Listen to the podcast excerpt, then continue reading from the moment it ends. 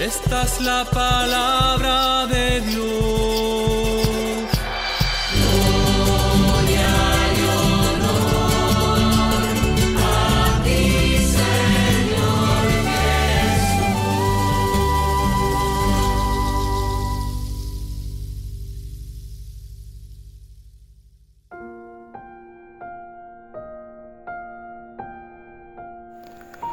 Hola queridos hermanos, les saluda el diácono Walter Royce y vamos a iniciar hoy esta serie de reflexiones en torno a las cartas del Nuevo Testamento.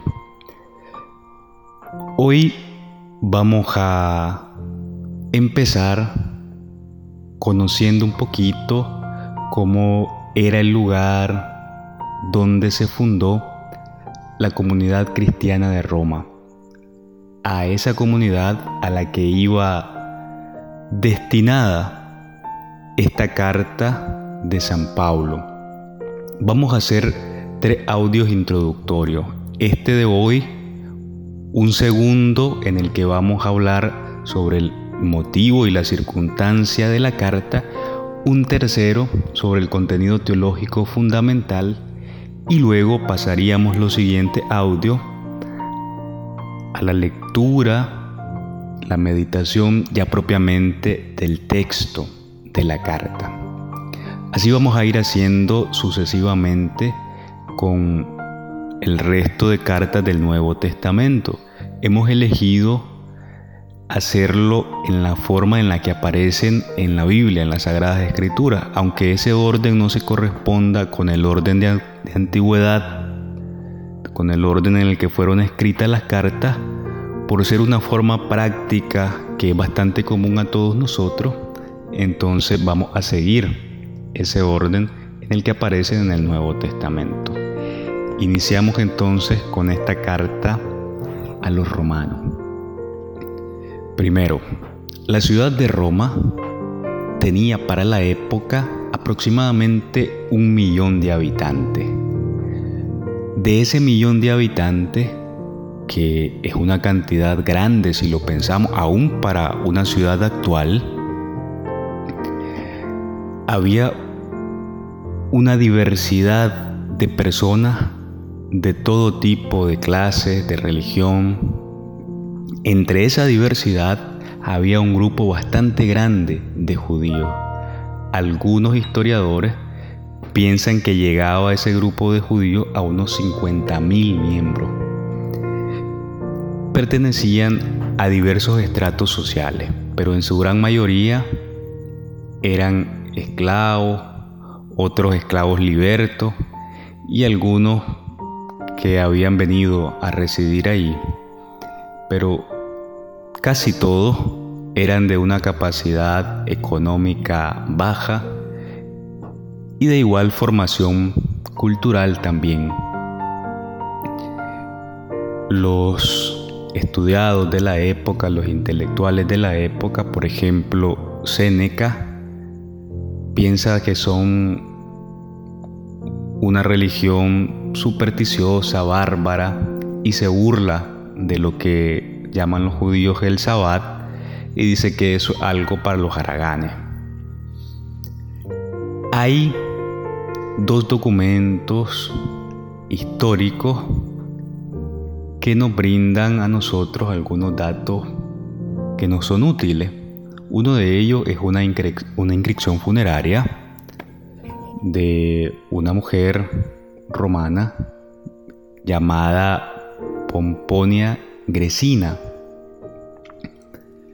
que data del año 43 de la era cristiana y el otro es el edicto del emperador Claudio, en el que se expulsa a todos los judíos de Roma por aparentes conflictos que existían entre los judíos que se habían convertido al cristianismo y los judíos que no se habían convertido al cristianismo. ¿Qué nos dicen estos dos datos históricos? Que para el año 43 hay ya una buena cantidad de judíos que han asumido el cristianismo, que se han hecho cristianos. Ahora bien, una antigua tradición habla o menciona a San Pedro, si no como fundador, por lo menos como organizador de la comunidad cristiana de Roma. Se presume que Pedro, San Pedro, llegó hacia el año 42 de la era cristiana a la ciudad de Roma y allí dio fuerza, organizó aquella comunidad. Luego, con el edicto del emperador Claudio, los judíos son expulsados de Roma. Sin embargo, la comunidad cristiana subsiste allí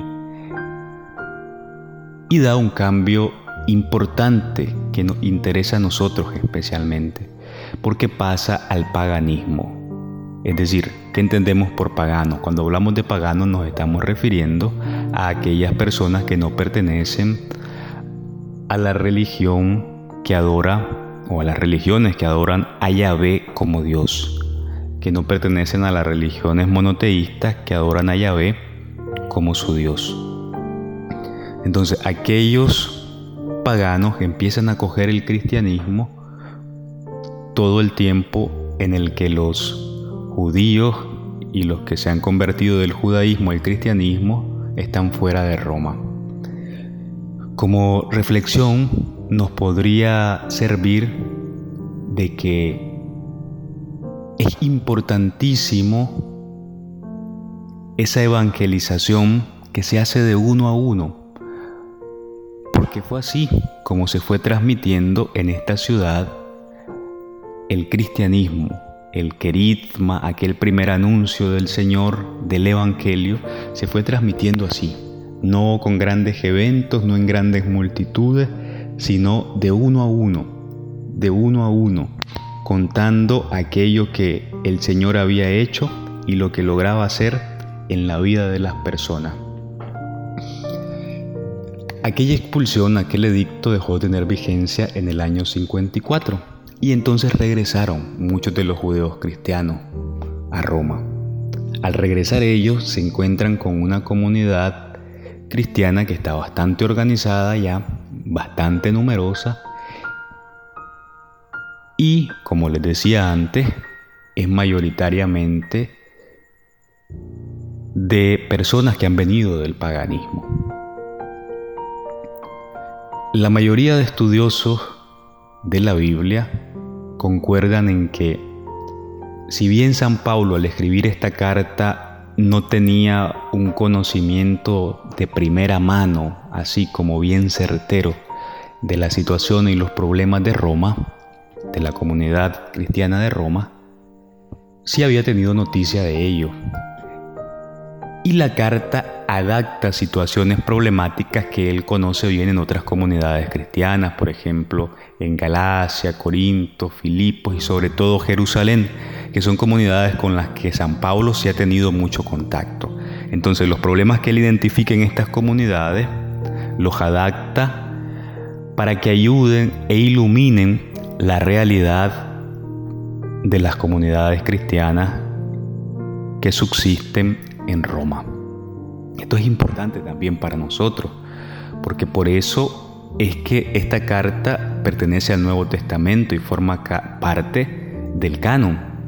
Es decir, porque esa palabra que dirige San Pablo, iluminada, guiada por el Espíritu Santo, así como fue capaz de decirle algo a aquellos cristianos en Roma, también es capaz de decirnos algo hoy a nosotros.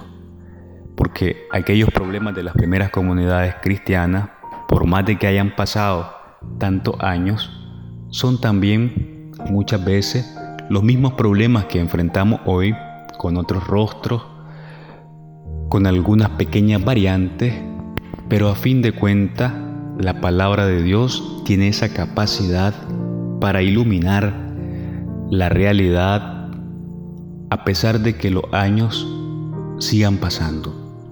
Esta era pues, queridos hermanos, la situación la comunidad a la que se dirige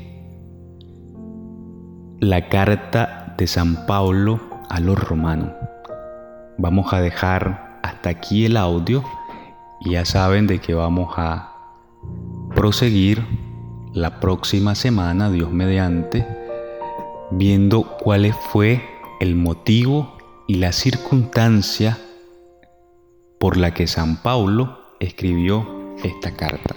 Nos mantenemos en oración y les recomiendo que vayamos leyendo desde ya el texto de la carta de San Pablo a los Romanos para que una vez iniciemos la reflexión directamente del texto estemos ya familiarizados con ello.